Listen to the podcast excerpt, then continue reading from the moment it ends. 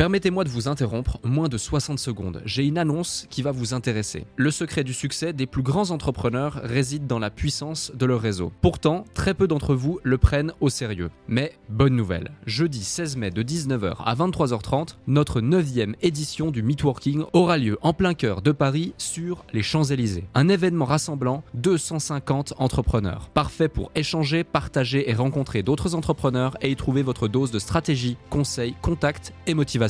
Au programme, des conférences centrées sur les piliers de votre activité, vente, stratégie et état d'esprit, un cadre prestigieux, des intervenants experts de leur domaine à votre disposition pour répondre à toutes vos questions et un apéro dînatoire pour les plus gourmands. Ce n'est pas juste un événement, c'est une chance de propulser votre activité avec des conseils éprouvés et un réseau de qualité. Attention, il reste moins de 50 places. Je vous invite donc à réserver votre place maintenant avant qu'il ne soit trop tard en consultant notre site podcastledéclic.fr ou en cliquant sur le lien dans notre bio Instagram. Merci de votre confiance, hâte de vous y voir et maintenant, place à notre épisode du jour. Alors je sais que c'est dit et redit de savoir bien s'entourer, mais moi je pense que si on en est là aujourd'hui et si je suis, je suis aussi heureux d'entreprendre et de participer à ce, type de podcast avec toi Alex, c'est parce que j'ai chaque personne dans ma boîte à sa place, que j'ai délégué beaucoup de choses, que j'ai mis des personnes meilleures que moi à, certains endroits et, ce qui fait que je me sens beaucoup plus épanoui dans ma vie pour gérer cette société, pour répondre à ce type de questions. Donc euh, sachez vous entourer et, et, trouver les bonnes personnes pour lancer votre projet et partez pas forcément seul si vous sentez pas prêt sur tous les sujets. Depuis 2017, j'accompagne et côtoie des entrepreneurs à succès. Chaque rencontre est unique et permet d'identifier ce qui crée la réussite. Je suis Alec Henry, l'initiateur du mouvement entrepreneurs.com. Et dans ce podcast, j'ai l'opportunité d'échanger avec des personnalités inspirantes qui ont su créer la différence. Avec le déclic, je vous offre une perspective unique afin que vous puissiez à votre tour faire la différence. Salut Jonathan. Salut Alec. Comment tu vas? Bah, Impeccable, impeccable, merci. Et toi? Eh ben écoute, en pleine forme, ça me fait super plaisir de, t'avoir euh, de t'avoir ici sur le podcast. Tu sais, je me baladais sur LinkedIn il y a de ça euh, quelques jours. Euh, je connaissais pas la solution que tu as créée, qui est pour moi d'une intelligence et d'une évidence absolument folle. Et euh, quand je vois justement un de tes posts, les différentes réactions, tu, tu, tu, tu expliquais, je crois que c'était le post dans lequel tu expliquais les différents résultats que vous avez eus euh, euh, sur le mois précédent ou une anecdote. Je, sais plus exactement quel post c'était, mais je me dis, waouh, truc de fou. Et là, je te, je te mets un commentaire. C'est quand que tu viens nous parler de Split sur le podcast Le Déclic. Et, euh, et franchement, c'était, euh, j'ai regardé un petit peu ce que vous faites euh, sur Split. Tu vas pouvoir nous, le présenter. Ça va être l'objet euh, du podcast, aussi ton parcours, parce qu'après, je me suis renseigné sur toi, sur ton parcours, la personne que tu es. On a des amis en commun aussi qui ont fait une sorte de petit podcast reportage sur toi qui est sorti tout récemment avec Esprit Entrepreneur, qui était super intéressant. J'invite ceux qui nous écoutent aussi à aller voir ça pour avoir des, des compléments d'informations et on va aller sur d'autres sujets ou différemment sur certains sujets. C'est vraiment top. Et euh, du coup, tu es le CEO et euh, fondateur de Split, qui est une solution de co-abonnement. Donc, toutes les personnes qui aujourd'hui nous écoutent et euh, qui ont un abonnement Netflix, Canal+, Disney+, euh, ou même d'autres types d'abonnements qui sont déjà dit je vais le partager ou euh, je vais emprunter celui de mon pote ou de ma petite tante, de ma petite cousine ou ceci ou cela, ou alors je pourrais le partager avec mon voisin et ça nous coûterait deux fois moins cher. Mais en fait, tu as répondu à cette problématique que je trouve, que je trouve brillante. Donc, au-delà de ça, et pour arrêter maintenant les éloges, parce que franchement, je trouve ça trop cool, est-ce que tu viens te présenter pour celles et ceux qui ne te connaissent pas? Oui, bien sûr. Merci Alec pour cette présentation qui était vraiment complète. Et, euh, et, juste pour rebondir sur ce que tu dis par rapport aux commentaires, je t'avoue que j'étais très fier aussi de, de, de, voir ton commentaire et d'être euh, parce que je, je, voyais de plus en plus euh, passer euh, des, des posts de ta part ou des, des podcasts. Donc j'étais, je me suis dit c'est vraiment cool en fait, comme quoi LinkedIn peut nous ouvrir des portes aussi. Euh, j'étais super super content que que tu me fasses cette proposition. Euh, donc moi c'est Jonathan, j'ai 38 ans. Euh, je suis voilà, j'ai créé ma première société à 19 ans, donc ça fait j'ai passé la moitié de ma vie finalement à entreprendre. Euh, et euh, voilà, je suis père, euh, je suis père d'un enfant de 3 ans. Je suis à Bordeaux depuis un peu plus d'un an maintenant, et j'avoue que j'adore cette ville. Je m'y sens super bien. Et, et voilà. Ok. Et du coup, pour, pour rentrer dans le vif du sujet aujourd'hui, et après on reviendra sur ton, sur ton parcours, etc., est-ce que tu peux nous expliquer ce qu'est Split et comment t'es venu l'idée de créer cet outil, cette solution que tu proposes aux gens? Alors Split, on va essayer de la faire courte parce que tu vois, avec le temps, j'ai appris aussi, euh, on, perdait rapidement les gens quand je faisais des, longues phrases. Euh, maintenant, on va faire très court. Euh, en fait, Split, on aime bien prendre comme référence Blablacar. On dit qu'on est le Blablacar de l'abonnement. Pour prendre un exemple concret, quand tu, voyages, tu fais un Paris-Nantes, tu, as potentiellement des places vacantes dans ton véhicule, bah, c'est dommage de pas les mettre à disposition pour d'autres voyageurs. Bah pour Split, c'est pareil. On est parti d'un constat, c'est qu'on avait de plus en plus d'abonnements qui sont partageables, qui sont multi-utilisateurs. Euh, bah, L'idée, c'est finalement de dire, tu as un, abonnement 4 places, tu vas pouvoir proposer euh, les places restantes, en tout cas vacantes, de ton abonnement. Et à l'inverse, quelqu'un qui n'a pas les moyens de souscrire au service en direct va pouvoir se greffer, rejoindre l'abonnement d'un propriétaire qui propose ces places-là. Hmm. Euh, voilà. Et pour le storytelling, donc, euh, et c'est une réalité. Je parlais avec ma copine en 2018 exactement. Euh, en fait, a partagé depuis deux ans son Netflix avec euh, ses deux meilleurs amis. Elle le faisait gratuitement. Bon, c'était pas trop posé la question des finances. Et, euh, et, un jour, en fait, une de ses mêmes amies, qui elle, pour le coup, peut-être regardait plus à, sur ses sur, ses économies potentielles, lui a dit "Écoute, ça te dirait qu'on se prenne un Apple Music Family ensemble? En fait, on peut se le partager." Et, et là, de, de, là, en fait, ma copine a dit "Bah ouais, ça peut ça peut être intéressant, ça me permettrait de payer, de payer moins cher." Et en discutant avec elle, en fait, on, on s'est rendu compte que pour faire un virement récurrent pour des micro-montants, il n'existait pas de solution. Donc il y avait uniquement le, mode passer par ton compte en banque classique, mais rajouter un IBAN, t'y retrouver dans tes relevés bancaires quand tu fais du, paiement récurrent de 2,50€, c'est pas forcément ce qui est le plus agréable. Et euh, étonnamment, Lydia, PayPal proposait pas ce type, euh, ce type de service. Donc euh, voilà, je suis parti de, de, ce constat très simple en me disant je suis capable moi de mettre mes mains dedans et de faire un premier MVP et de créer ce qu'on appellera plus tard la cagnotte récurrente. Donc c'est vraiment la V1 de Split de se dire finalement, on va permettre à n'importe qui de, dire euh, j'ai 16 euh, euros à me faire rembourser tous les mois pour quatre personnes. On fait la division et on va aller débiter la carte de paiement de chaque personne. Comme ça, tu ne te poses plus la question de qui me doit quoi. Euh, et puis, et puis voilà. Et après, on a, on a fait évoluer la plateforme. Donc ça, c'était vraiment la, la V1 de, la plateforme de paiement. Donc pour ça, on a agréé Banque de France pour pouvoir gérer l'argent de particulier à particulier. et la V2, on va dire, qui est arrivée fin d'année 2019, donc vraiment le, produit, le produit terminé, c'est euh, la mise en place d'une marketplace, donc euh, qui va permettre de te mettre en relation avec d'autres personnes qui ont les mêmes appétences pour un service. Euh, parce qu'on dit souvent que Netflix, c'est assez simple dans ton entourage de trouver des amis, comme tu disais, des voisins, pour, pour partager Netflix, parce que c'est une cible qui est très large. Par contre, quand tu veux partager, par exemple, ta plateforme de manga, quand tu veux partager ton, ton, ton, ton, abonnement l'équipe, euh, tout le monde forcément dans ton cercle familial n'est pas forcément intéressé par le même service, donc on va te mettre en relation avec des personnes que tu ne connais pas et on va sécuriser tout ça. Hmm, ok, je vois. Ouais, c'est c'est super intéressant et, justement, je rebondis sur euh, sur un, sujet, c'est c'est ce truc de problème-solution. Euh, tu sais, au quotidien, souvent, tu vois, tu vois une problématique, tu dis ah tiens, il y aurait cette solution, ah tiens, il y aurait cette solution, et, ce genre de, problématique, même à laquelle répond euh, Split, je pense que beaucoup de gens se sont dit mais il faudrait créer cette solution. Et qu'est-ce qui fait que toi, spécifiquement toi, à ce moment-là, donc c'était il y a trois ans sauf erreur, euh, eh ben tu te dis ok, je vais le faire. Alors, on va dire c'était bon timing pour moi, mais aussi euh, parce que j'ai la chance, et, je suis totalement d'accord avec toi, en fait, j'en parle souvent quand on parle, mais comment euh, euh comment t'es passé de l'idée à l'exécution? Euh, Des idées, en fait, finalement, je me rends compte que des idées, on peut en avoir quasiment, pas tous les jours, mais, mais, mais au moins sur une année, tu peux en avoir deux ou trois qui ont du sens en discutant. Donc, tu vois, même depuis que je suis papa, moi, il y a des choses qui, qui me donnent, enfin, qui me donnent des idées par rapport par rapport à des cas d'usage. Euh, moi, j'ai la chance, on va dire, de pouvoir mettre mes mains dedans. Euh, donc, euh, on va dire que je vais être plus réactif dans le sens où si tu as besoin d'exécuter, de faire un premier MVP, j'ai pas besoin d'aller faire tout un cahier des charges et chercher des prestataires pour m'aider à le faire.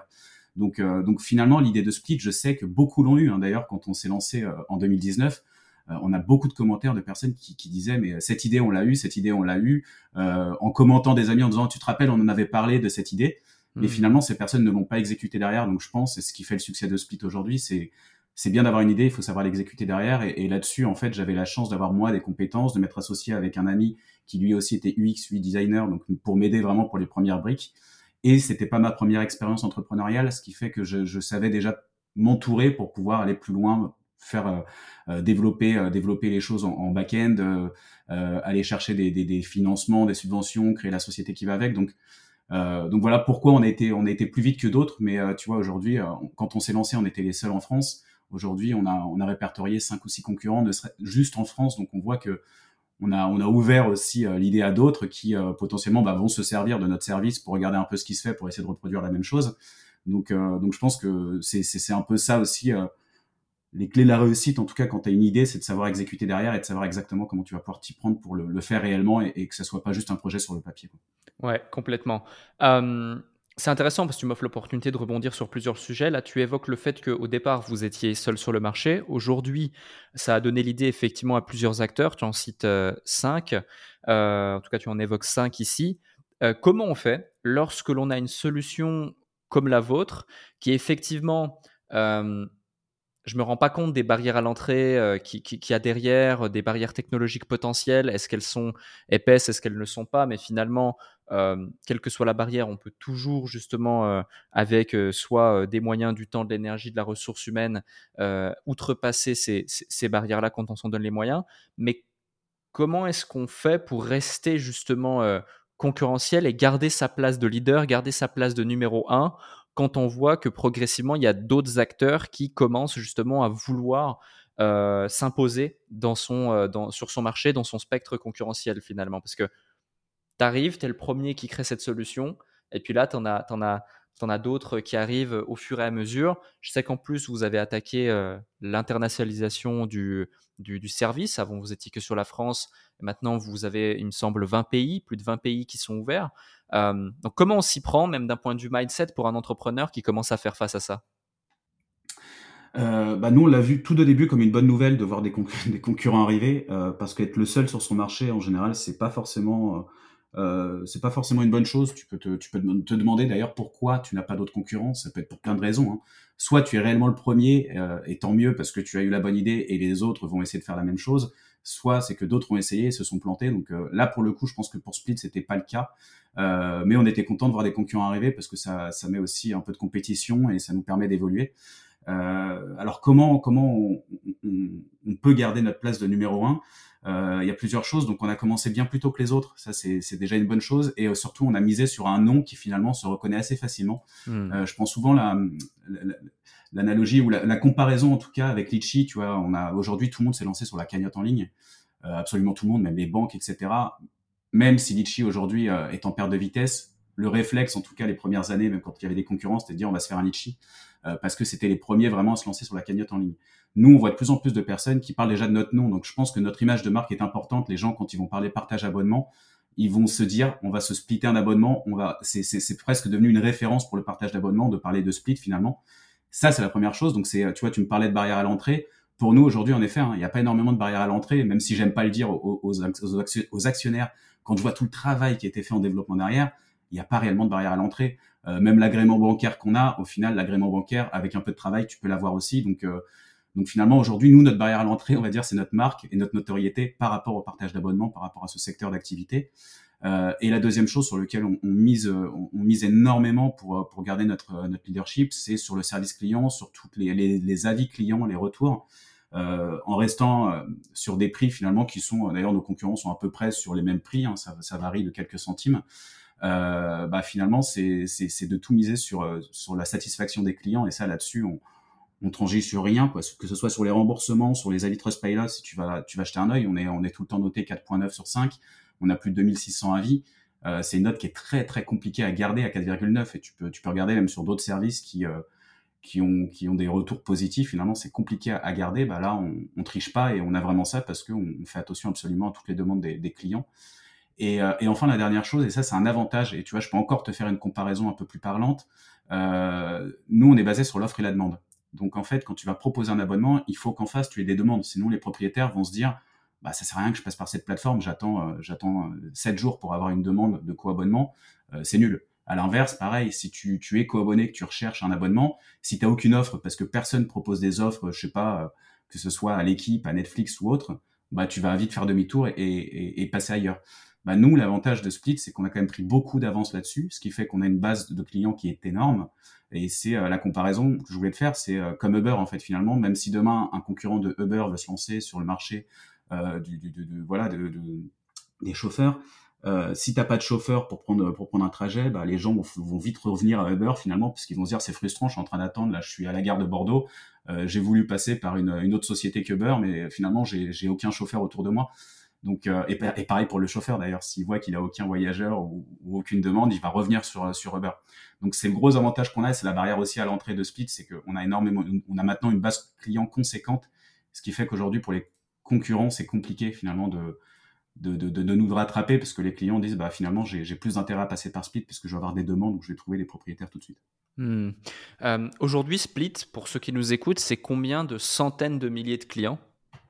Alors aujourd'hui, Split, c'est plus de 700 000 clients, plus de 700. Alors j'ai plus les chiffres de ce matin, je crois plus de 720 000, tu vois. Donc ça évolue très vite entre chaque intervention que je fais. Euh, je crois que là on est à 720 000 aujourd'hui. Euh, après là on parle vraiment de clients, donc ce qu'on appelle un, utilisateur, c'est un utilisateur qui va être soit co-abonné sur la plateforme, donc qui va payer son abonnement, soit un utilisateur qui est propriétaire, donc qui va proposer son abonnement, ou soit des utilisateurs qui étaient euh, abonnés mais qui depuis ont résilié et donc sont devenus passifs donc euh, finalement, euh, c'est vrai que ce chiffre est impressionnant des 720 000, mais la réalité, c'est qu'aujourd'hui, on se base vraiment, nous en tout cas sur notre business model, on en reparlera après, mais sur les co-abonnés, donc ceux qui payent tous les mois, parce que c'est là-dessus qu'on touche des commissions. Euh, J'ai plus le chiffre en tête, mais on est aux alentours de 139 000 abonnés payants actifs aujourd'hui. Wow, ok, bah ça reste quand même assez impressionnant et énorme. Et il y a un autre élément. Donc, certes, tu as d'un côté les clients, de l'autre côté les services. Euh, j'ai retrouvé euh, pendant, pendant notre épisode, là, justement, le fameux post LinkedIn qui m'avait fait réagir. Tu partageais euh, le bilan 2022 des chiffres de Split. Et c'est quelque chose que j'aime tout particulièrement chez toi et dans tes interventions. Dans tes interventions pardon. C'est justement la transparence de, tes chiffres, la transparence de ton approche et l'honnêteté dont tu fais preuve dans tout ce que tu partages, ça se ressent vraiment. Et moi, il y a un chiffre aussi qui, m'a qui m'a, comment dirais-je, impressionné, si j'ose dire, ou en tout cas qui a attiré ma curiosité, c'est 52 nouveaux services à partager sur 2022. Et la première des choses à laquelle j'ai pensé lorsque j'ai vu ta solution, bah, tout de suite j'ai pensé, euh, je sais pas, Netflix, Disney+, Canal+, Apple, euh, je sais plus comment ça s'appelle leur truc, mais voilà, tous ces trucs, mais en particulier Netflix, c'est les plus gros noms auxquels tu penses. Mais euh, pour ceux qui nous écoutent, euh, combien aujourd'hui vous avez de services disponibles sur la plateforme, sur la marketplace, mais surtout quel type de service? Parce que outre par exemple, pour moi, pour un utilisateur comme moi, alors peut-être que je ne suis, pas, l'avatar des, euh, outils abonnement ou alors que je me rends même pas compte que j'utiliserai des abonnements que je pourrais splitter. C'est très probablement le cas. Euh, euh, quel type d'abonnement vous, hébergez sur la plateforme pour ceux qui nous écoutent?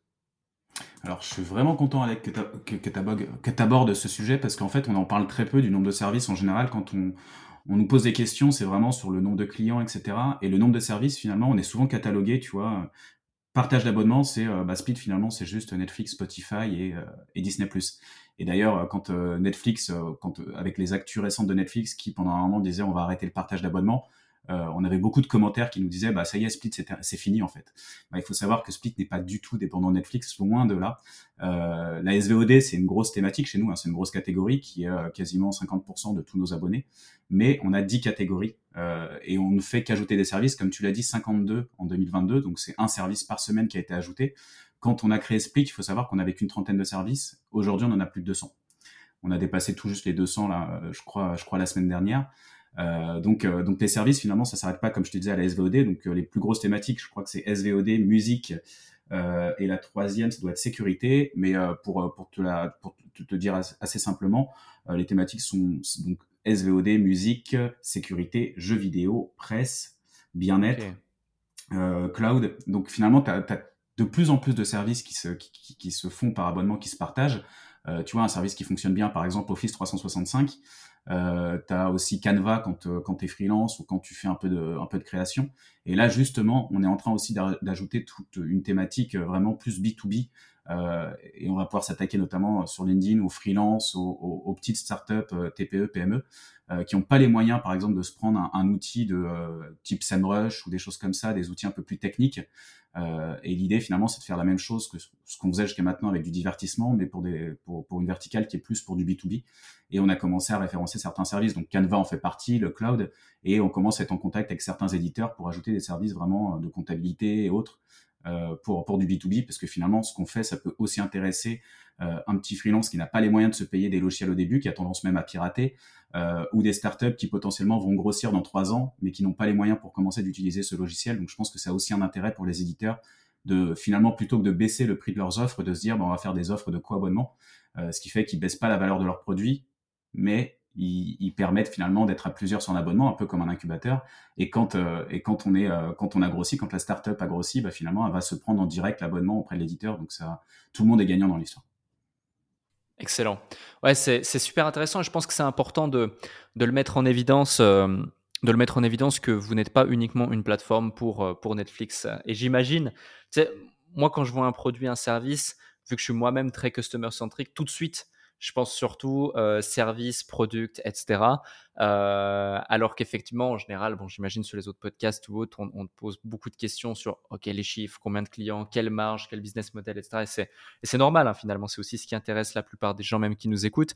Mais, euh, ouais, et, justement, pour en revenir à tout ça, maintenant qu'on a le cadre global, si tu devais expliquer le, business model de Split globalement, comment vous fonctionnez, comment vous faites votre chiffre et euh, comment, euh, comment vit Split au quotidien. Salut à vous tous qui êtes de plus en plus nombreux à écouter le déclic. Je tenais à prendre quelques instants pour vous en remercier personnellement. Grâce à votre soutien et votre écoute, nous connaissons une croissance fulgurante parmi les podcasts business en francophonie. Si aujourd'hui vous voulez améliorer votre karma, je vous invite à laisser un avis et 5 étoiles maintenant sur la plateforme de podcast sur laquelle vous écoutez cet épisode. Cela ne prend que quelques instants et ça aide énormément pour continuer de vous offrir des interviews de plus en plus inspirants avec des invités inédits. Je lis tous vos avis et ils représentent beaucoup pour moi. Maintenant, retour à l'épisode. Alors, on est parti sur un business model assez risqué, hein. assez risqué parce que quand j'en parlais euh, aux premières personnes, en tout cas euh, même des amis qui, euh, soit des business angels, soit des fonds, euh, il me disait mais Jonathan en fait avec euh, avec ton modèle euh, ton modèle économique tu ne seras jamais rentable ou en tout cas tu, tu pourras jamais faire des millions d'euros avec avec ce que tu proposes. nous en fait finalement on, se rémunère uniquement à la commission d'un co-abonné. Donc c'est-à-dire que si toi tu rejoins un abonnement Netflix par exemple sur sur Split pour te faire le calcul très simple, aujourd'hui Netflix coûte 18 euros pour 4 personnes, donc ça veut dire que chaque personne devra payer 4,50 euros étant donné que toi, en tant que propriétaire, euh, tu dois continuer à payer ta part. Donc, tu vas récupérer finalement 4,50€ plus 4,50€ plus 4,50€. Euh, mais la réalité, c'est qu'en tant que co-abonné, tu ne vas pas payer 4,50€, tu vas payer 5,08€ parce qu'on prend 35 centimes plus 5% de commission. Euh, pour te donner un chiffre, en fait, on est en moyenne aujourd'hui sur Split à 57 centimes de commission moyenne sur tous nos abonnements. Parfois, on a des abonnements euh, du type Nintendo Switch euh, qui coûtent 1 euro, donc forcément la commission est moins élevée. On a des abonnements Canal Plus où euh, ça peut monter jusqu'à 22 euros, donc notre commission est plus élevée. Mais la moyenne de tous nos co-abonnements est de 0,57 centimes. Donc on se rémunère comme ça, mais après, comme je le disais, c'est qu'en effet, ça fait, ça représente très peu de très peu de chiffre d'affaires par utilisateur. Il faut faire beaucoup de volume pour atteindre des millions de MRR. Mais le premier mois, là, je regardais parce qu'on a un nouvel data analyst qui vient nous sortir des chiffres et c'est super intéressant entre notre lancement en octobre 2019 et aujourd'hui, euh, le premier mois, je crois qu'on était à, 180 euros de chiffre d'affaires, mais en fait, finalement, ce MRR ne fait qu'augmenter parce que 180 euros de chiffre d'affaires, ça veut dire qu'à l'époque, on avait peut-être 360 abonnés. Euh, aujourd'hui, comme je t'ai dit, on en a 140 000. Euh, donc, donc, ce MRR ne fait qu'augmenter finalement par rapport à ça. Donc, on a, on a d'abord ce, ce, récurrent qui tombe tous les mois avec notre, notre marge de 0,57 euros. Et la deuxième chose, c'est ce qu'on appelle les frais de mise en relation. En fait, pour un propriétaire sur Split, tout est gratuit. On part du principe que finalement, c'est le propriétaire qui va souscrire auprès d'un éditeur. Euh, c'est lui qui doit fournir soit ses, identifiants, soit les liens d'invitation. Donc, mine de rien, il a plus de travail que le co-abonné. Donc, c'est normal que pour lui, il n'ait rien à payer. Euh, d'ailleurs, un virement euh, sortant, donc c'est-à-dire si tu veux récupérer tes fonds sur ton compte en banque, et c'est totalement gratuit. Il n'y a pas de minimum sur Split. Enfin, tout un tas de choses qui, pour le propriétaire, sont intéressantes parce que ça permet de, voilà, de, pour lui d'avoir d'avoir zéro charge. La seule chose, c'est quand on fait mise en relation avec un inconnu, on va prendre ce qu'on appelle des frais de mise en relation. Donc, soit tu le partages avec des gens que tu connais déjà. Toi, Alec, tu vas le partager avec un, un pote, ton voisin, tu vas aller le voir. Tiens, j'ai créé ce split, euh, rejoins ce lien et là, tu n'auras aucune charge. Soit tu ne trouves pas de co-abonné, tu vas le mettre en place, euh, tu vas mettre ton partage sur la, la marketplace. Et là, on te prend un euro par frais de mise en relation euh, maximum. Donc, c'est-à-dire que c'est soit 25% de ce que tu devais toucher, soit un euro maximum. Je préfère dire un euro maximum parce que sinon je, vais, je vais vous perdre. Mais un euro en gros de frais de mise en relation par personne euh, que tu ne vas pas payer, mais qui seront déduits de ta première mensualité. Et ensuite, euh, c'est gratuit à vie tant que la personne en face ne résilie pas. Ok, ok, c'est super intéressant. Et euh, un autre sujet, avant que je rentre aussi sur le, deep du business, le parcours, etc. par rapport aux éditeurs, donc les éditeurs, quand tu évoques les éditeurs, c'est typiquement les Netflix, les différentes plateformes où on peut y plugger notre abonnement chez vous pour le splitter avec d'autres individus. la plupart des gens pourraient se dire, est-ce que c'est vraiment légal? Est-ce que c'est légal d'arriver sur la plateforme et dire voilà, je split mon Netflix avec qui, veut, qui le veut bien. comment ça fonctionne Et j'imagine que tu as la réponse à cette question. Alors la réponse, oui, je l'avais pas forcément il y a trois ans, hein, pour être totalement franc, parce que quand on s'est lancé, on, savait qu'il y avait un, risque là-dessus, une zone grise, en tout cas pas un risque, mais une zone grise où on ne savait pas comment allaient réagir les éditeurs. la première chose, c'est que Split déjà ne, on respecte les CGU. Alors là, je vais faire très simple et après je vais t'expliquer pour aller plus loin, mais on respecte euh, les CGU des éditeurs, c'est-à-dire que dans les CGU des éditeurs, ce qu'ils disent, euh, c'est euh, que tu n'as pas le droit de commercialiser un abonnement. Là, quand on fait du partage de frais, c'est pas de la commercialisation. Donc, on joue aussi sur les textes, hein, de dire que finalement, quand tu as une participation à ton abonnement, tu n'es pas en train de le commercialiser, tu partages juste les frais. À côté de ça, tu as des offres qui sont faites sur mesure pour du partage, c'est-à-dire que sur Split, tu ne vas jamais retrouver une offre une personne, donc euh, tu vas pas retrouver le Spotify Premium basique, tu vas pas retrouver euh, l'offre étudiante de Spotify, tu vas pas retrouver euh, des services qui n'ont pas de partage. Typiquement, Beansport, pendant un moment, n'avait pas d'offre de partage, donc il n'avait jamais été référencé sur Split. Ça, c'est la première chose. Donc, on, fait vraiment attention aux services qu'on référence pour être, pour être voilà, en, accord avec, avec les CGU des services. Mais euh, si on veut être totalement honnête, euh, par exemple Netflix met dans ses CGU aussi, il faut, pour partager son abonnement, il faut être dans le même foyer. Euh, sauf que voilà, il y a ce que dit Netflix dans ses CGU et il y a ce que fait Netflix commercialement. Et Netflix, pendant des années et des années, ont toujours mis en avant le fait que partager son code, ses codes avec avec d'autres personnes d'ailleurs qui ne vivent pas avec toi, c'était c'était génial. Et ça leur a bien servi d'ailleurs à faire de l'acquisition pendant très longtemps. Euh, et là, ce qui s'est passé plus récemment pour Netflix, donc qui finalement la presse communiquait sur euh, une interdiction de partage, que Netflix allait tout couper, etc. Ce qui, euh, ce qui a fait très peur finalement à, tous ces utilisateurs qui, qui partageaient leurs abonnements. Bah, finalement, Netflix vient justement de totalement l'autoriser. Donc pour nous, c'est juste un autoroute énorme qui s'ouvre. Donc ça va coûter plus cher, mais ils vont monétiser le partage. C'est-à-dire qu'ils vont dire maintenant, il n'y a plus de notion de foyer, vous le partagez avec votre voisine, avec Tati Michel, peu importe, euh, même un ami, même une personne rencontrée dans la rue. La seule chose, c'est qu'il va falloir payer un peu plus pour que cet abonnement soit partagé. Et il y a un autre avantage dans ce qu'il propose, c'est que ça va plus être du partage d'identifiant, ça va être du partage par lien d'invitation, ce qui fait que chacun aura son propre compte Netflix mais ça restera un propriétaire qui paiera pour les autres. Donc pour nous, je trouve, enfin pour Split en tout cas, c'est juste génial parce que ça, ça légitimise totalement ce qu'on fait depuis le début et ça, ça démontre que finalement les sociétés n'ont pas intérêt à arrêter le partage. Hein. Si Netflix l'arrête pas, c'est qu'ils savent très bien derrière aussi euh, tout ce qui risque de leur arriver s'ils le coupent totalement, notamment le churn, etc. Et la deuxième chose, parce que voilà, outre le fait euh, d'essayer d'être euh, d'être en, accord avec les CGU, c'est qu'on a pris notre bâton de pèlerin, on est parti voir les éditeurs un à un pour leur démontrer que notre business ne les pénalisait pas.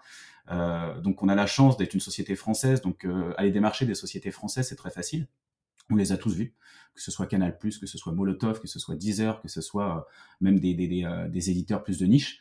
Euh, et, et, la plupart au début, en tout cas en 2019-2020, étaient assez réticents, surtout qu'on avait très peu d'utilisateurs mais on arrive très bien à l'expliquer aujourd'hui et ça se passe toujours super bien euh, quand on leur explique finalement les bienfaits. Il y a deux, deux choses clés qu'on leur dit.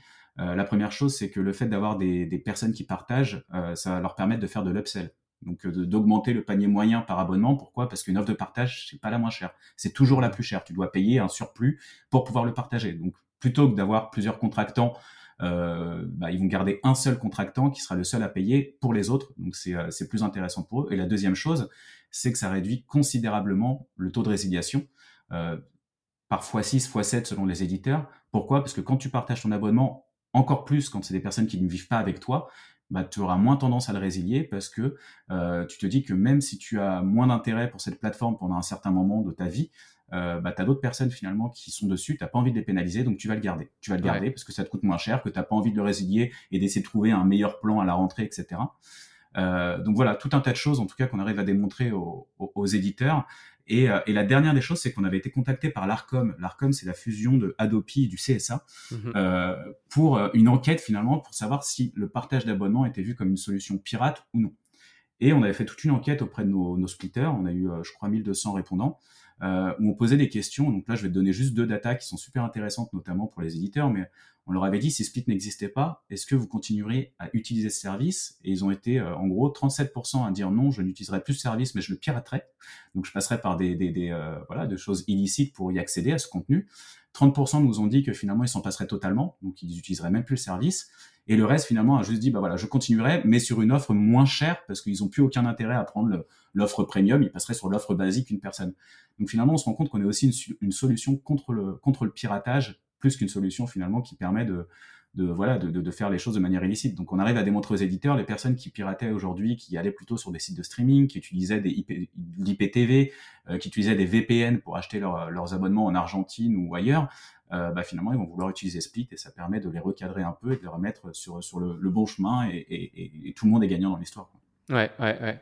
Non, mais complètement, complètement. Euh, c'est euh, c'est super intéressant ce point de vue. Et d'ailleurs, pour ceux qui nous écoutent, je vous invite à aller même sur le sur le LinkedIn de Jonathan. Il y aura ton lien, bien sûr, euh, sous, le, sous le podcast, notamment le post sur Netflix où tu expliques très clairement euh, les enjeux, l'avant, après, la différence avec Split. Et au moins, ça donne des chiffres concrets euh, autour, autour de ces propos et c'est super intéressant.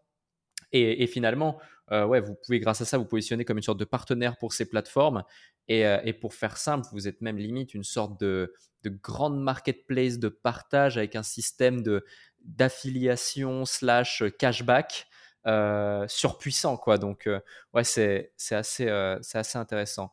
Et je me pose une question du coup Split quand tu l'as créé donc est-ce que tu étais seul? Est-ce que vous êtes plusieurs associés Est-ce que vous avez démarré vraiment 100% en francs propres en partant de zéro ou est-ce que vous avez levé des fonds? Parce que finalement, quand tu démarres un projet comme ça, où euh, bah voilà, il y a beaucoup de choses qui vont jouer sur ton marketing, sur ta plateforme, sur l'user experience, sur le churn.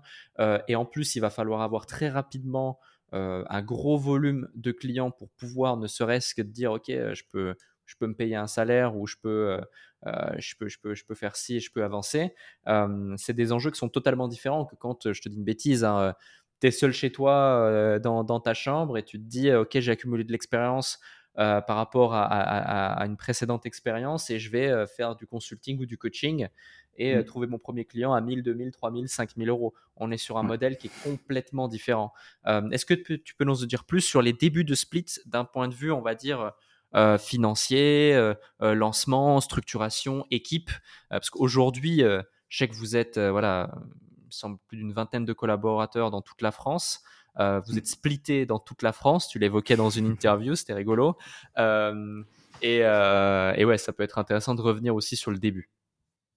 Oui, alors le début, alors bon, la première chose, c'est que souvent je vois beaucoup d'entrepreneurs et je trouve ça génial hein, quand on, on, le, on, le, tourne comme une blague, mais quand on dit bah finalement la, la plupart des entrepreneurs ou la, le, premier fonds d'investissement pour un entrepreneur qui se lance, c'est c'est Pôle Emploi. Euh, nous en fait, avec quand je me suis lancé, j'avais j'ai jamais été, jamais eu de, de droit chômage ou autre parce que j'ai toujours été entrepreneur.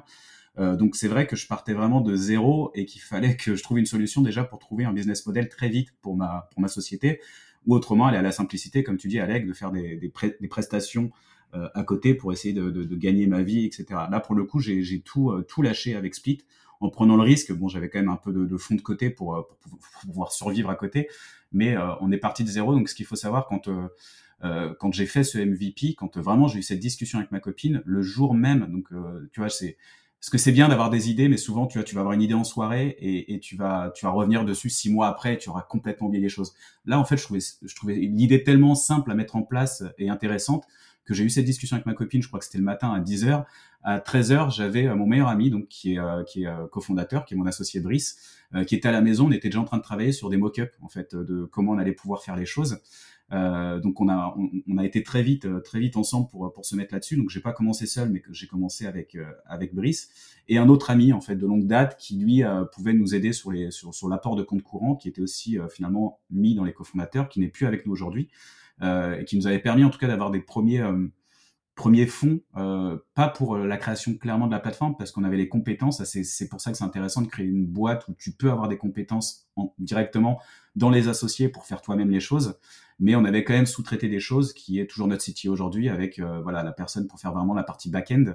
Euh, et je crois que les premières prestations, sur vraiment le MVP jusqu'au lancement, c'était à peu près 10 000 euros. Donc, c'était pas finalement une charge énorme pour, pour lancer Split au tout début.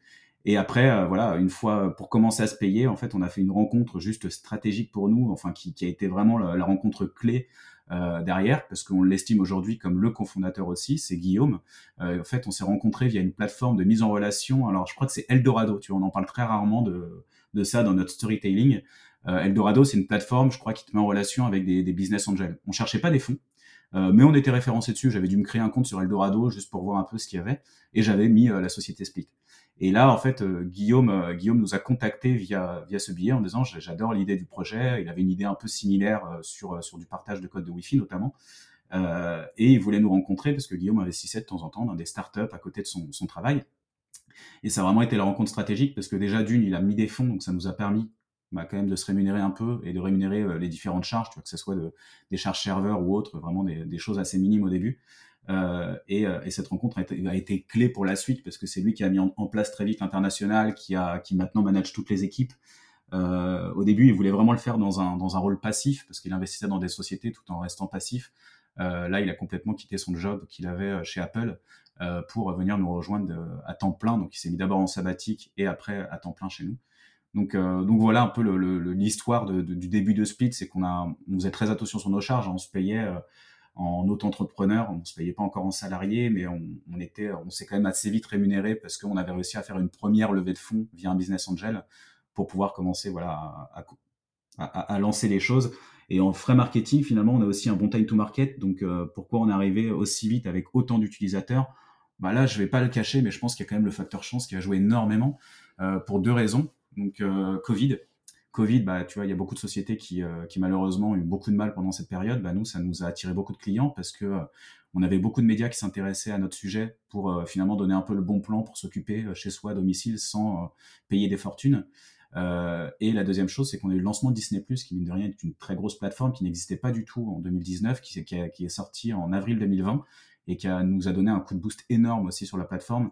Donc on a eu beaucoup de, beaucoup de médiatisation autour de notre sujet et c'est pour ça que je parle de chance parce que finalement même si tu fais euh, du bon RP, si tu tentes des communiqués de presse, t'es pas forcément relayé. Euh, nous, on a été relayé. Et ce qu'il faut savoir, c'est que tu as souvent l'effet boule de neige quand tu vas avoir un premier média, en tout cas un, média de renom, euh, type Le Monde, qui va faire un article sur toi. Bah, tu peux être quasiment sûr que derrière, tu vas peut-être avoir un JT sur TF1 parce que les journalistes de TF1 vont lire Le Monde. Tu vas avoir d'autres articles dans Le Figaro, dans Libé, etc. Parce que finalement, les journalistes reprennent des articles, ils, ils, reproduisent pas les mêmes articles, mais en tout cas, ils se renseignent aussi sur le sujet. Et tu as vraiment l'effet boule de neige. Donc nous, clairement, ce qui nous a lancé, c'est la médiatisation du projet quand on, s'est lancé. Mmh. Ah, c'est intéressant de revenir sur, sur ce passage et voir que finalement, euh, ben, le succès de Split aujourd'hui, euh, qui, est, qui, à mon sens, en plus, qui a une étape intermédiaire de son parcours, parce que c'est aussi pour ça que vous avez ouvert l'internationalisation et les chiffres que tu, que tu évoques aujourd'hui en termes d'utilisateurs, la structure telle, telle qu'elle est conçue, c'est magnifique, mais je pense que, enfin voilà, vous avez un potentiel énorme et j'imagine que que tu en as, as conscience.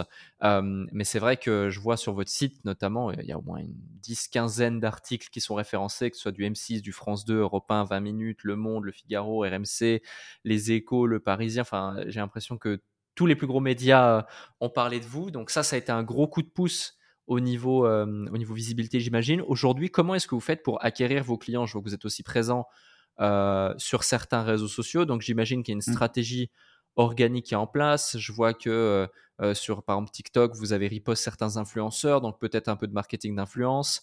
Euh, contenu EGC, j'imagine aussi un petit peu.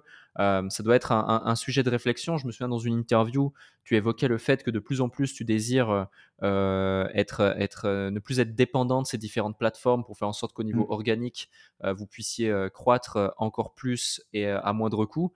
Est-ce que tu peux nous en dire plus sur ce sujet qui est l'acquisition aujourd'hui? Oui, bien sûr.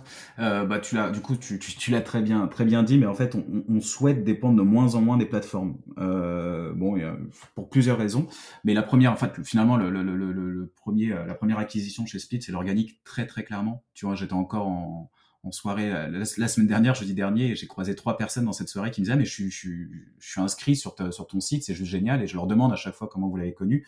Et 90% du cas, c'est bah, c'est ma sœur qui m'en a parlé, j'en ai parlé avec, c'est un ami qui m'en a parlé, etc.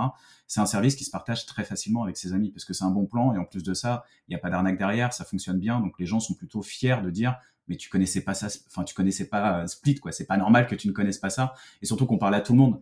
On est vraiment sur des sur des abonnements comme tu disais aussi, mais on a plus de 200 services donc euh, c'est pas uniquement du divertissement. Donc finalement, peu importe le sujet, tu vas facilement aborder euh, le sujet de split en soirée en disant mais tu peux payer moins cher en passant par, euh, par cette solution.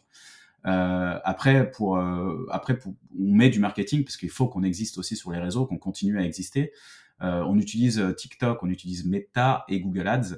Aujourd'hui, le plus performant, c'est Google Ads pendant un moment, en fait, on n'utilisait pas du tout Google Ads. Pourquoi? Parce que on, était les premiers sur ce marché et du coup, euh, se placer sur la requête partage d'abonnement ou euh, abonnement moins cher, etc. C'était des requêtes qui étaient très peu tapées. Euh, maintenant, Google Ads fait partie, en tout cas, du, canal d'acquisition qui fonctionne le mieux.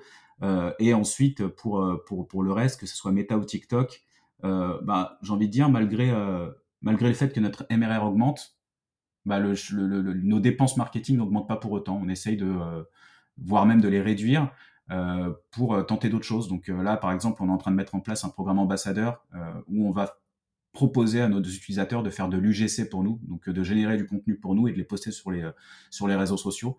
On trouve que ça, ça a beaucoup plus de sens. C'est nos utilisateurs qui parlent le mieux de nous et pas des acteurs. Donc, donc on a envie de, tester ça.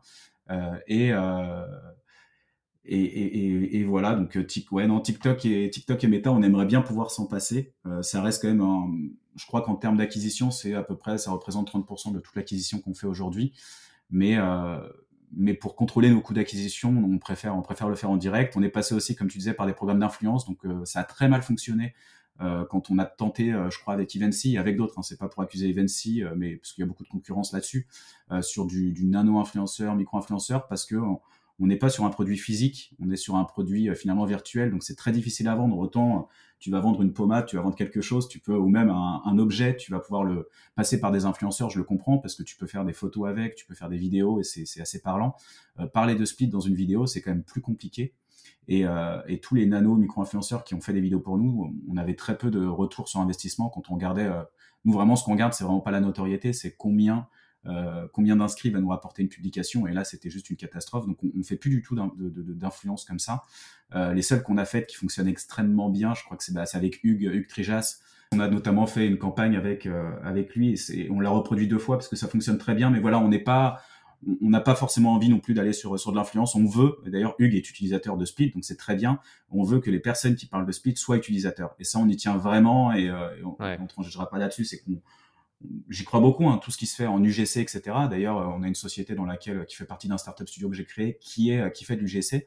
Mais nous, en fait, on veut vraiment que ce soit nos utilisateurs. On a, on, a la chance d'avoir beaucoup d'utilisateurs, beaucoup d'utilisateurs très contents de nos services.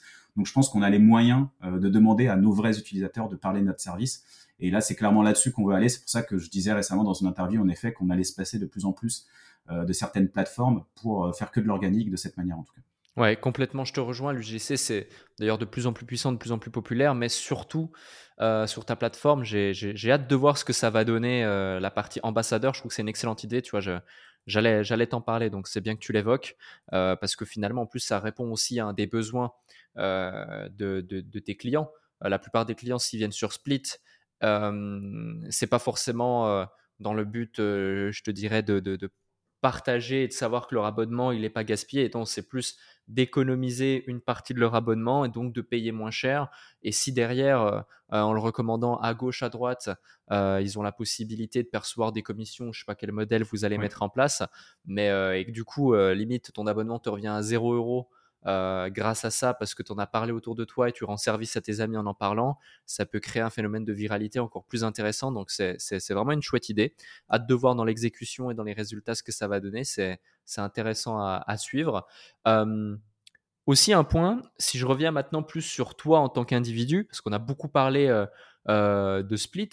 donc tu disais, voilà, tu as 38 ans, tu entreprends depuis 19 ans, donc depuis l'âge de 19 ans, tu as, entrepris la moitié de ta vie. Et avant, en off, tu me disais, voilà, moi, je suis, je suis pas forcément un serial entrepreneur, je suis vraiment focus, je crée des boîtes sérieuses, solides, mon but vraiment, c'est de faire de Split. J'ai une approche bon père de famille, tu, tu, l'évoquais aussi dans une interview, et de faire de Split vraiment un gros truc.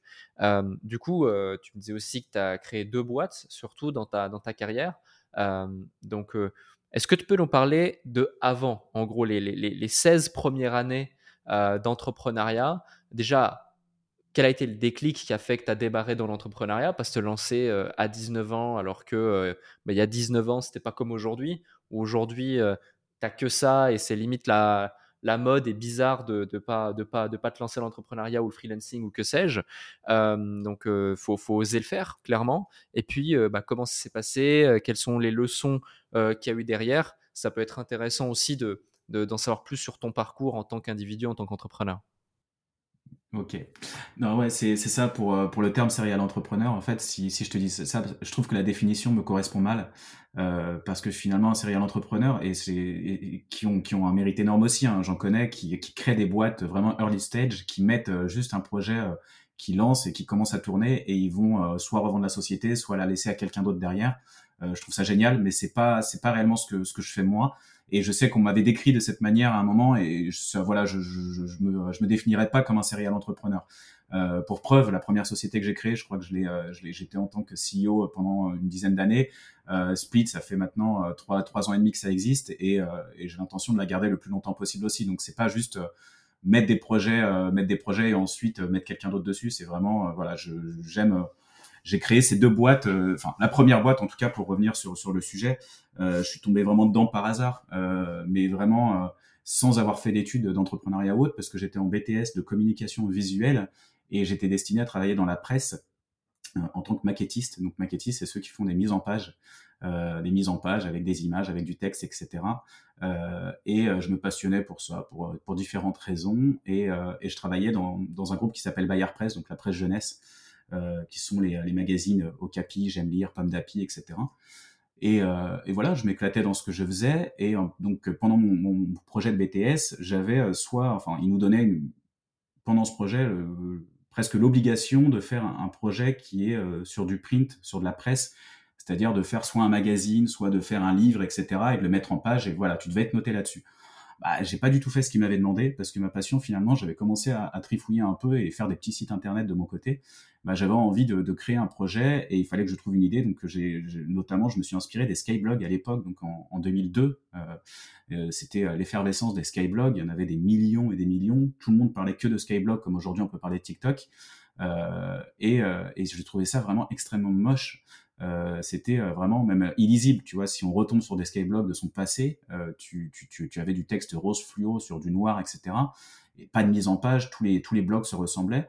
Et je me suis dit, tiens, j'ai envie de refaire des, des, une plateforme de blog. Donc, même pas faire un blog, c'est, voilà, je suis parti plus loin. Je me suis dit, tant qu'à faire, autant refaire toute une plateforme de blog où les gens vont pouvoir créer un blog et pouvoir le personnaliser totalement et aussi proposer des templates qui sont beaucoup plus professionnels, plus propres, etc. Et c'était ça mon projet de fin d'études. Euh, donc j'ai fait ça de mon côté euh, avec euh, voilà, les compétences que j'avais en tout cas en intégration, etc. Euh, j'ai réussi et j'ai eu la chance de trouver sur un forum un développeur back-end pour vraiment faire toute la partie toute la partie base de données, etc. pour, pour, pour, pour m'appuyer dessus. Et plutôt que de mettre ce, ce, projet dans un disque dur et de me dire, bah voilà, j'ai eu ma note à, en BTS, d'ailleurs qui était très mauvaise parce que j'étais totalement hors sujet, euh, je me suis dit, je vais mettre en ligne. Et je m'attendais pas du tout à ça, mais en le mettant en ligne, on a eu un, succès euh, phénoménal, clairement. Euh, surtout en, en, 2000, donc là on était en 2003-2004 vraiment quand on a lancé la plateforme. Euh, je me rappelle qu'au bout de quelques semaines, on avait 1000 connectés simultanés sur la plateforme et je, je, je, je, enfin, je comprenais pas ce qui se passait quoi.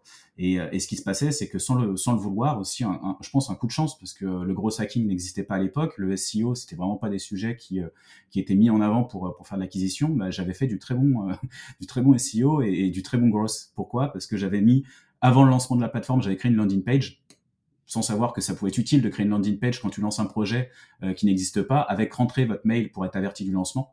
Euh, et la deuxième chose, c'est que j'avais aussi contacté plein de petits sites internet, enfin des gros sites plutôt, euh, un peu au culot.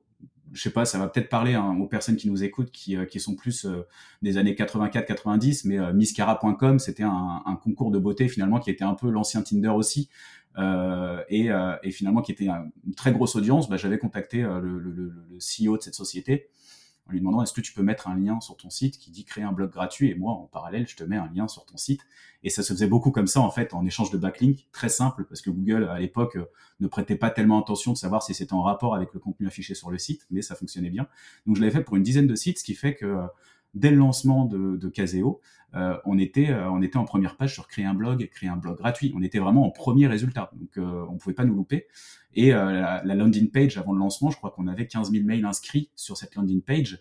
Donc voilà, quand on a lancé ce projet, qu'on l'a clairement mis en ligne et que le, le produit était totalement prêt, on a eu bah voilà, un, pic d'audience énorme et, tout a suivi derrière. Donc, le lancement était intéressant, sauf que pour, euh, pour discuter de ça ensuite, on ne savait pas monétiser un site, donc euh, je sais même pas que je pouvais faire de l'argent avec Internet, très clairement. Hmm. Et c'est quand on a commencé à gagner de l'argent que j'ai dû apprendre à entreprendre finalement aussi. Ok, ok, je vois. Et, et justement, euh, cette, cette, première expérience entrepreneuriale, si tu devais, si tu devais nous partager les leçons de plus de 10 ans d'expérience entrepreneuriale sur un, seul, sur un seul projet, qui est quand même important, tu vois, aujourd'hui, euh, dans, dans, dans, l'ère euh, dans l'ère actuelle, il y a beaucoup euh, de, d'entrepreneurs slash wannabe entrepreneurs qui démarrent un projet, surtout, tu vois, ma génération, entre, entre 20 ans et 30 ans. Tu en as beaucoup qui ont suivi cette ère de, de youtubeurs influenceurs business sur YouTube mmh. Et qui testent différents trucs. Tu vois, moi par exemple, quand j'ai démarré, j'ai testé le MLM, j'ai testé pendant deux jours peut-être le dropshipping, j'ai testé le consulting, j'ai testé le coaching, j'ai testé le trading, j'ai testé plein de choses jusqu'à trouver mon truc et puis ensuite pouvoir justement percer, performer et puis ensuite créer un écosystème de, de business. Mais mais pour la plupart aujourd'hui, tu vois, ils vont pas avoir cette ténacité de faire face à toutes les tempêtes, à toutes les marées, vents et marées, etc., les hauts, les bas et autres, sur le long terme. Quelles sont les, les, leçons ou quelques anecdotes que tu peux nous raconter sur ces premières dix années et plus d'entrepreneuriat? Waouh, il s'en est passé des choses en dix ans et en fait quand, quand j'y repense, parce que j'en ai parlé récemment, mais euh, c'était, euh, c'est, c'est, c'est, on l'entend tout le temps et je trouve ça cliché de le dire, mais les montagnes russes, c'était totalement ça en fait, parce que mm. euh, quand, euh, en fait, moi, je suis passionné déjà, Alec. Pour la première chose, c'est que je vais donner un conseil, mais plus pour des personnes qui veulent se lancer sur un business où ils vont créer quelque chose, un produit. Euh, je peux pas parler en tant que personne, parce que tu vois, as, des business totalement différents. Être youtubeur, par exemple, c'est totalement différent. être créer une agence ou créer du conseil, c'est encore différent. Euh, là, pour le coup, moi vraiment, là, ce que j'aime faire en tout cas, c'est créer des produits qui vont, qui pourraient presque vivre d'eux-mêmes. Euh, Caseo, c'était, euh, enfin, c'est bête, mais si demain, enfin, si, si Caseo, j'arrêtais de travailler derrière, ce que je voulais, c'est que ça, ça me génère finalement de l'argent sans que j'ai rien à faire et que je, crée de la valeur avec ce produit. Donc, euh, j'adore créer des produits. Donc, c'est le cas de Split, c'est vraiment partir de zéro pour créer un produit qui va qui va ensuite tourner de lui-même et qui, euh, qui, qui, qui, est capable de générer voilà un, business model à lui tout seul.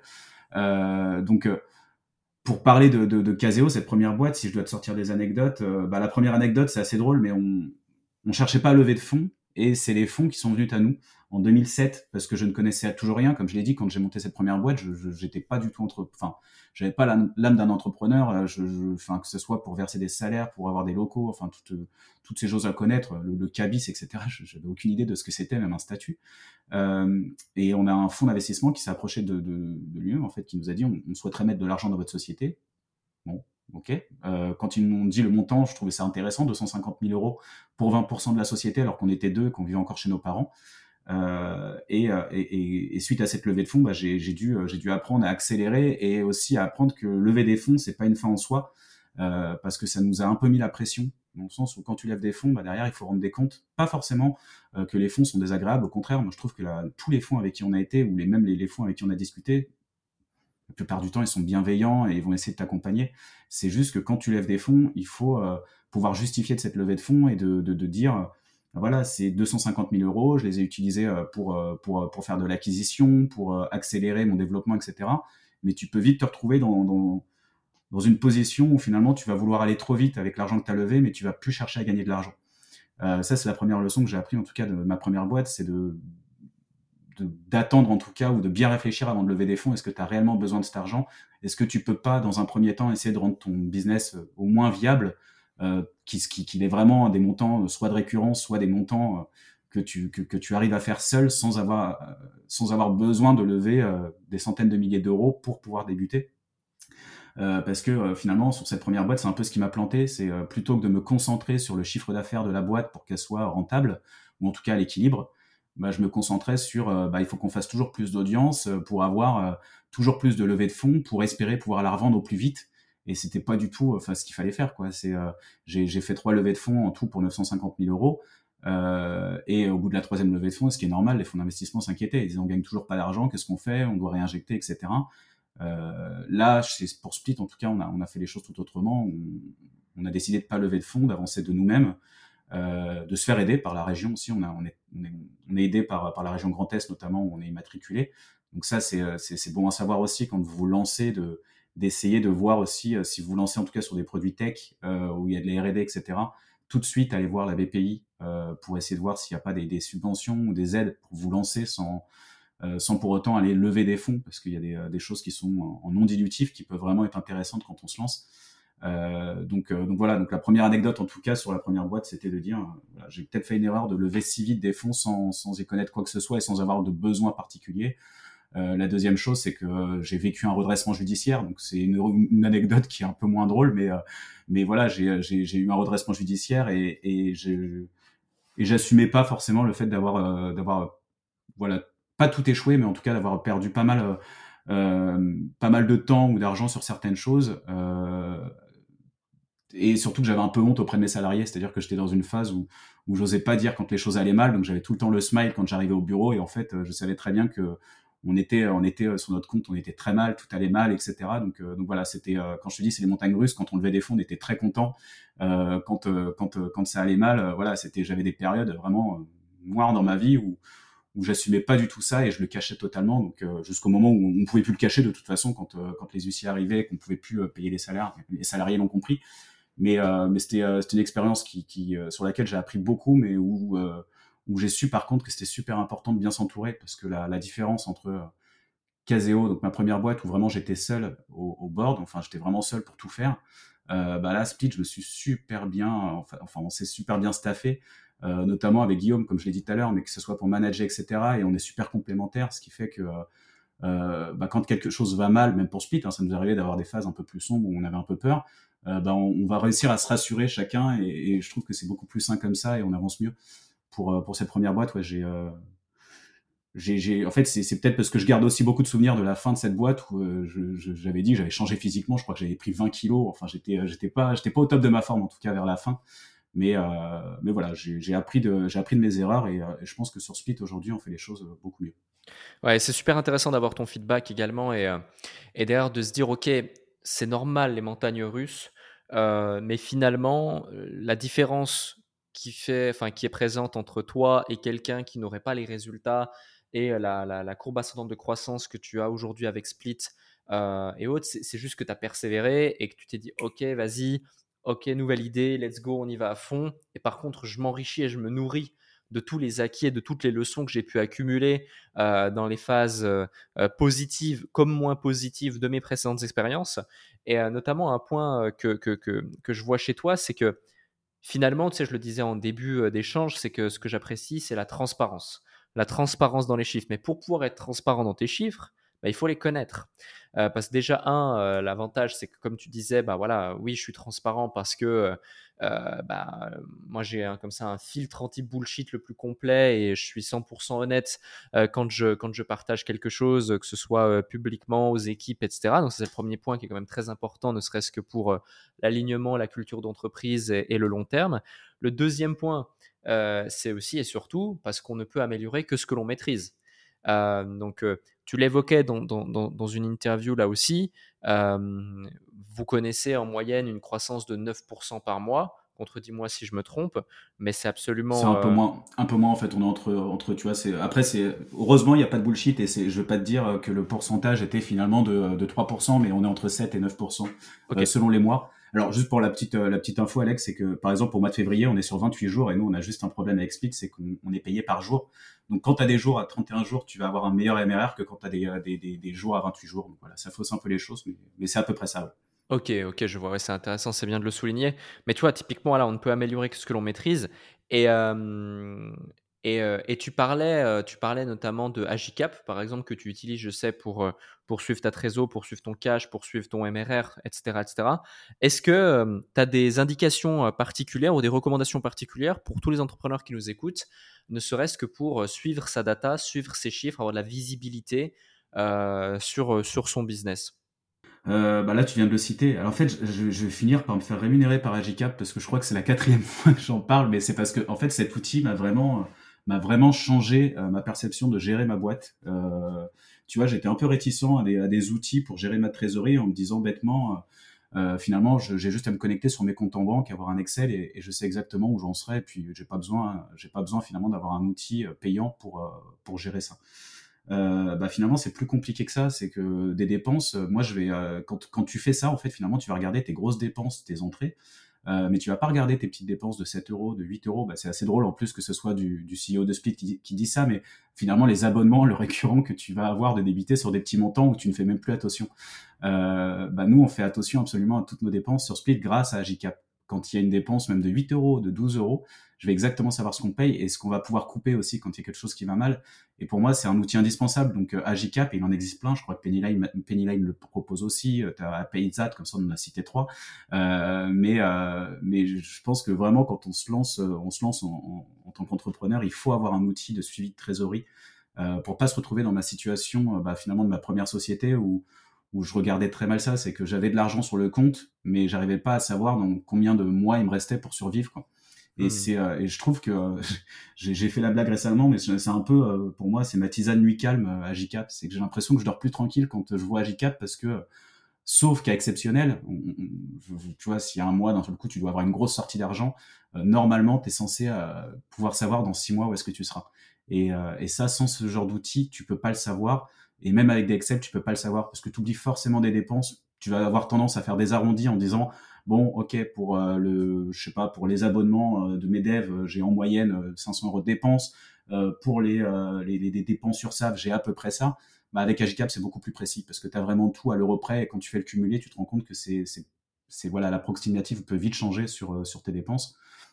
Donc c'est, vraiment l'outil qu'on, qu'on utilise et que je privilégie pour poursuivre la trésorerie et vraiment, euh, voilà, gérer sa, sa, société pour pas qu'il y ait de, bah, tu vois, on apprend nos erreurs, mais clairement, c'est la plus grosse erreur de ma première boîte, c'était ça. Donc là, au moins, je sais que on est beaucoup plus prudent sur ce qu'on fait, sur nos dépenses, etc. Et, euh, et le deuxième outil qu'on a mis en place, et ça, c'est super important de le faire, je pense, pour n'importe quel entrepreneur, peu importe d'ailleurs qu'il lance un produit ou même une agence ou, euh, enfin voilà, c'est de créer un, un back office pour lui en fait, pour connaître ses chiffres, Première chose, Alec, comme tu dis, bah, pour éviter le bullshit aussi, c'est que ça évite de dire n'importe quoi quand on parle de, de taux de résiliation, quand on parle de marge en moyenne, quand on parle de nombre d'utilisateurs. Bah, il faut les connaître. On a eu le cas, donc qui va être mon associé d'ailleurs, que j'ai regardé cette, saison-là, et tu avais beaucoup d'entrepreneurs qui tombaient dans le piège en fait, où tu avais euh, Eric Larchevêque, qui est très bon sur les chiffres, qui posait une question en disant, mais du coup, euh, ça représente euh, combien ton coût d'acquisition sur ça? Bah, Quand une personne ne sait pas répondre, c'est pas rassurant en fait, et, et c'est et c'est vrai qu'il faut connaître ces chiffres par cœur. Et pour les connaître par cœur, c'est pas, il faut pas que tu ailles les voir dans ta base de données, que tu fasses des, tableaux Excel, etc. Il faut que tu arrives à avoir un outil en instantané qui, euh, le matin, quand tu, vas arriver au travail, va, te permettre de savoir exactement où est-ce que tu en es sur les KPI clés dont tu as besoin. Et, ça, je les connais par cœur. C'est pour ça que je suis beaucoup plus à l'aise d'en de, de, de, parler de, les donner parce que c'est, euh, voilà, on, les a depuis le premier jour. Euh, et euh, nous, on a, on a développé ce back-office from scratch, donc développé par nos développeurs en interne, mais il existe des outils pour le faire beaucoup plus simplement. Et euh, typiquement, moi, je, je, ça fait plusieurs fois que j'en parle parce que c'est de l'open source, que c'est gratuit, mais ta Metabase, Metabase te permet de te connecter à ta base de données et ensuite, c'est à toi d'aller faire euh, tes petites requêtes, etc. Donc, tu peux les trouver facilement, les requêtes à faire, mais euh, pour savoir exactement les chiffres que tu veux, que tu veux sortir, euh, je sais pas combien te rapporte un, un utilisateur sur sa durée de vie, combien euh, combien tu as de churn finalement, combien de taux de résiliation, enfin voilà, toutes ces données-là qui, peuvent être intéressantes dès le début. C'est euh, pour moi les deux, choses, voilà, de savoir en fait de, quoi tu parles, surtout quand, tu gères ta société, de savoir, savoir où est-ce que tu en es, donc euh, trésorerie, parce que le compte en banque finalement c'est un peu la vie pour faire tourner la boîte, pour payer les, charges, etc. Et, euh, finalement ce que ta boîte, euh,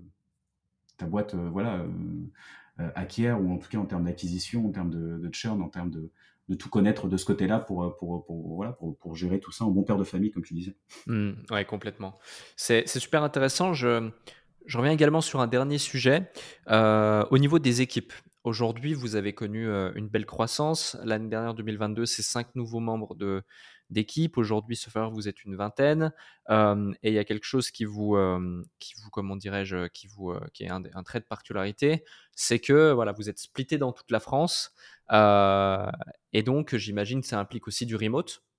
Euh, aujourd'hui, le remote, c'est quelque chose qui est de plus en plus populaire lorsque tu veux euh, recruter, développer, que ce soit en CDI, CDD, Presta, freelance, peu importe. comment, au travers des mois, des années, peut-être tu as mis en place une méthodologie, des habitudes ou une façon de travailler, de gérer, d'inculquer la vision de l'entreprise, mais comment bien gérer ses collaborateurs en remote? Parce que beaucoup d'entrepreneurs avec qui j'échange, tu sais, ils ont cette croyance de se dire ouais, mais c'est quand même mieux d'avoir tout le monde au bureau, en mmh. présentiel, je peux les surveiller, je peux les contrôler, je peux faire ci, je peux faire ça.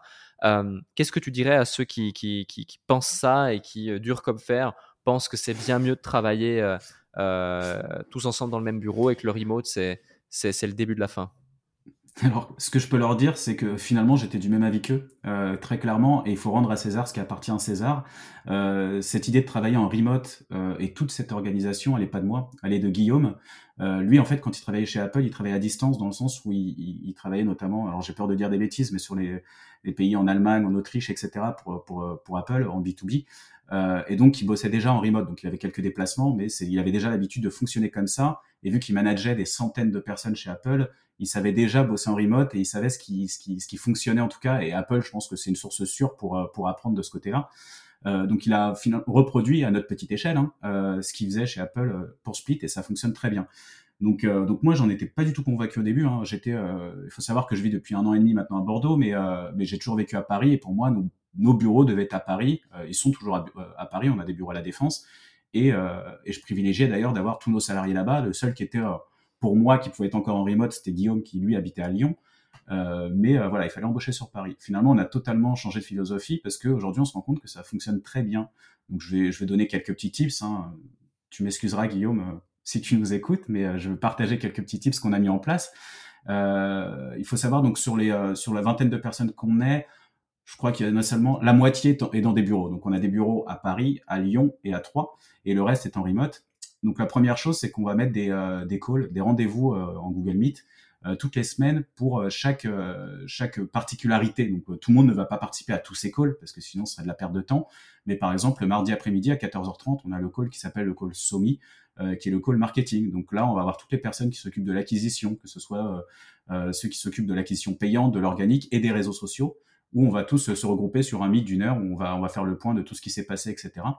Euh, le vendredi après-midi, on a le call service client à 14h30 où euh, là, on, rassemble toutes les personnes du service client, euh, y compris donc Guillaume et mes deux, mes deux associés et moi pour échanger sur toutes les pas toutes les conversations, mais tout ce qui s'est mal passé, les avis clients, etc. pour essayer d'améliorer le produit. Et ensuite, ça des calls comme ça, il y en a tout le temps avec avec plein de services différents. Les, les calls dev, c'est tous les lundis matin à 10h et il y a un catch-up tous les midis pour le coup des devs euh, pour pouvoir échanger sur différents sujets, mais qui durent qu'une demi-heure. Mais ce qui fait qu'on a l'impression d'être tout le temps ensemble, finalement, au, dans, dans, le même bureau et voire plus efficace. Euh, grâce à ces catch-up. Et ça, il faut vraiment savoir s'y tenir. C'est-à-dire que tu peux pas te permettre de dire ah bah désolé, le call à 14h30 du service client, je pourrais pas y être si tu travailles. C'est non, tu dois y être en fait. C'est euh, c'est comme ça. T'en as pas, t'en as pas 50 dans la semaine. T'as des rendez-vous en fait que tu dois que tu dois faire en, Google Meet. Bah tu, tu les fais comme si tu es au bureau. C'est-à-dire que c'est faut partir du principe que tu es censé être au bureau et que si tu dis que tu ne peux pas y être, c'est comme si tu étais euh, physiquement dans un bureau et que tu, tu décidais de pas venir dans la salle de réunion. Quoi. C'est, euh, c'est, euh, et, je trouve que ça fonctionne très bien. Et ensuite, pour le suivi des salariés en général, bah là, c'est ce qu'on appelle les entretiens individuels. Je pense, alors toi, je ne sais pas, Alec, dans ton passé, si tu as travaillé dans des, dans des boîtes ou si tu as toujours été entrepreneur de ton côté, mais euh, apparemment, c'est quelque chose qui est fréquent, les entretiens individuels. Moi, je connaissais pas ça, euh, mmh. mais depuis que, enfin, depuis qu'on a mis ça en place, c'est juste génial pour euh, pour suivre le salarié, ce qui se passe mal, etc.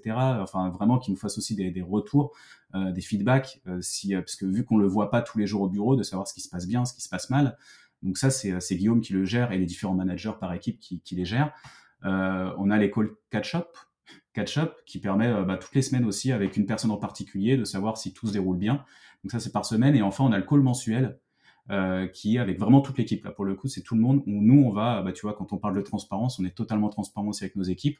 On va revenir sur tous les chiffres du mois passé. Là, par exemple, on est, euh, on est début mars. Euh, bah, je sais que lundi prochain, normalement, on a notre call mensuel qui va nous permettre de, parler du mois de février, ce qui s'est bien passé, ce qui s'est mal passé, les actus qui sont à venir, s'il y a des passages médias, s'il y a des actus diverses à échanger avec eux, ce qui fait qu'ils sont au courant d'absolument tout. Euh, donc voilà, ça, ça, donne l'impression qu'on a beaucoup de calls, mais au final, quand tu regardes hein, sur une semaine complète, ça en fait pas tant que ça. Et euh, bien, entendu, hein, si on peut faire des team building, donc on essaye de faire euh, des, regroupements, pas forcément des team building, mais des journées tous ensemble. Là, la dernière a eu lieu au mois de décembre pour Noël. On s'est tous rassemblés à Paris. Avant, on était en région parisienne dans un endroit qu'on avait réservé pour deux jours. Donc voilà, on essaye aussi de faire des événements où on peut se rassembler tous ensemble quand on peut. Ok. Ouais, je vois, et c'est super intéressant. Merci pour la clarté de ces éléments. Et surtout, on voit que voilà, c'est. C'est clair, c'est step by step, c'est process, c'est transparent, euh, comme on aime et comme, euh, comme on a déjà vécu euh, cet échange. en tout cas, moi, j'ai adoré vraiment partager ce moment avec toi et cet échange. Et ceux qui nous écoutent, si vous avez au moins autant adoré, aimé écouter cet échange que je n'en ai eu à l'animer, eh bien, faites-le nous savoir en mettant les 5 étoiles sur Apple Podcast, le petit avis Apple Podcast et puis euh, en le partageant. Et avant qu'on se quitte, j'ai une dernière question que je pose à hum, chaque personne euh, qu'on a sur le déclic. C'est euh, justement parmi tout ce que tu nous as partagé dans le cadre de cet épisode, est-ce qu'il y a un truc que tu n'as pas encore partagé? Ça peut être un déclic, ça peut être une citation, ça peut être une situation, ça peut être une leçon de la vie, tant sur le pro que sur le perso, mais vraiment un truc qui, qui, qui, qui, a vraiment créé une transformation, une différence dans ta vie, que ce soit ta perception des choses, ta mentalité, ou même ta façon d'agir ou de voir le monde, que tu as vraiment envie de partager à celles et ceux qui nous écoutent avant, euh, avant qu'on se quitte après avoir fait ce, super épisode ensemble euh, wow, je n'ai pas préparé la question. je peux, ce que je peux dire, le déclic que j'ai eu en tout cas avec, euh, avec Split, euh, le vrai déclic et qui fait qu'aujourd'hui je suis même content de pouvoir faire ce genre de podcast, d'être transparent, de le, de le faire de manière épanouie et, euh, et, et, voilà, et oser partager tous ces chiffres, c'est euh, de, de, de, savoir bien s'entourer. Alors je sais que c'est dit et redit de savoir bien s'entourer, mais euh, moi je pense que c'est euh, si, si, si on en est là aujourd'hui et si je suis, je suis aussi heureux d'entreprendre et de participer à ce, ce, type de podcast avec toi Alec, c'est parce que j'ai chaque personne dans ma boîte à sa place, que j'ai délégué beaucoup de choses. Euh, que j'ai mis des personnes meilleures que moi à, certains endroits et, ce qui fait que je me sens beaucoup plus euh, euh, beaucoup ouais beaucoup plus épanoui dans ma vie pour gérer cette société pour pour répondre à, ce type à ce type de questions. Donc entourez sachez vous entourer et, et, trouver les bonnes personnes pour pour lancer votre projet et partez pas forcément seul si si vous vous sentez pas si vous sentez pas prêt sur tous les sujets en tout cas. Ok. Merci pour merci pour ça. Merci pour cet épisode. Merci pour également ce, dernier, euh, ce dernier élément. Franchement, c'était un plaisir de faire cet épisode avec toi, Jonathan. Énormément de valeur qui a été délivrée. Encore une fois, je mets l'accent sur euh, un, euh, la transparence dont tu fais preuve, la clarté de tes explications et l'utilité de l'outil. Il y aura tous les liens. Il y aura le lien de, Split sous cet épisode. Il y aura aussi le lien de ton LinkedIn. Je vous invite à, aller voir aussi ce que tu fais sur LinkedIn. Je trouve tes posts super intéressants. Et puis peut-être même aussi pour ceux qui sont du côté de Bordeaux, entrepreneurs, euh, je sais que tu as mis en place un, club d'entrepreneurs à Bordeaux. Il y a la Founders Night qui, passe des fois à Bordeaux. Euh, je pense que tu fais partie de, ces personnes qu'il faut rencontrer si on s'intéresse à l'entrepreneuriat. Bah, merci encore. C'était vraiment un plaisir. Merci beaucoup, Alec.